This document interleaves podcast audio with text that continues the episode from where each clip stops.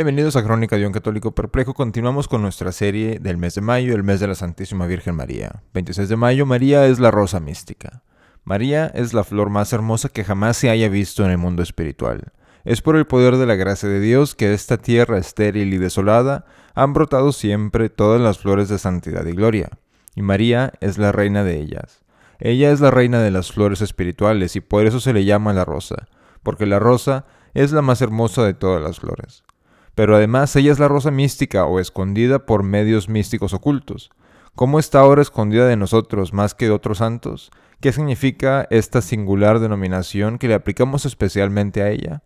La respuesta a esta pregunta nos presenta una tercera razón para creer en la reunión de su cuerpo sagrado con su alma y su asunción al cielo poco después de su muerte, en lugar de permanecer en la tumba hasta la resurrección general en el último día.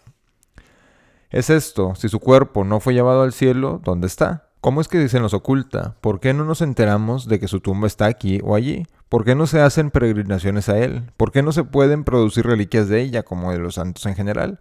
¿No es que ni siquiera un instinto natural lo que nos hace reverentes hacia los lugares donde están enterrados nuestros muertos?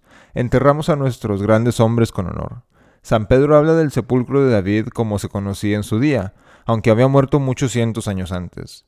Cuando el cuerpo de nuestro Señor fue bajado de la cruz, fue colocado en una tumba honorable. Tal también había sido el honor ya otorgado a San Juan Bautista y San Marcos y se refirió a la tumba como generalmente conocida.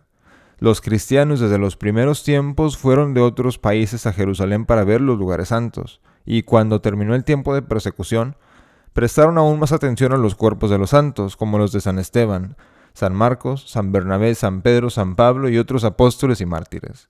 Estos fueron transportados a grandes ciudades y parte de ellos enviados a este o aquel lugar. Así desde el principio hasta el día de hoy ha sido un gran rasgo y característica de la Iglesia ser muy tierna y reverente hacia los cuerpos de los santos. Ahora bien, si hubiera alguien a quien más que a todos se le cuidara con esmero, esa sería Nuestra Señora. ¿Por qué entonces no escuchamos nada del cuerpo de la Santísima Virgen y sus reliquias separadas? ¿Y que es ella la rosa oculta? Es concebible que aquellos que habían sido tan reverentes y cuidadosos con los cuerpos de los santos y mártires la descuidaran, a ella, que fue la reina de los mártires y la reina de los santos, que fue la misma madre de nuestro Señor. Es imposible. ¿Por qué entonces ella la rosa oculta? Simplemente porque ese cuerpo sagrado está en el cielo y no en la tierra.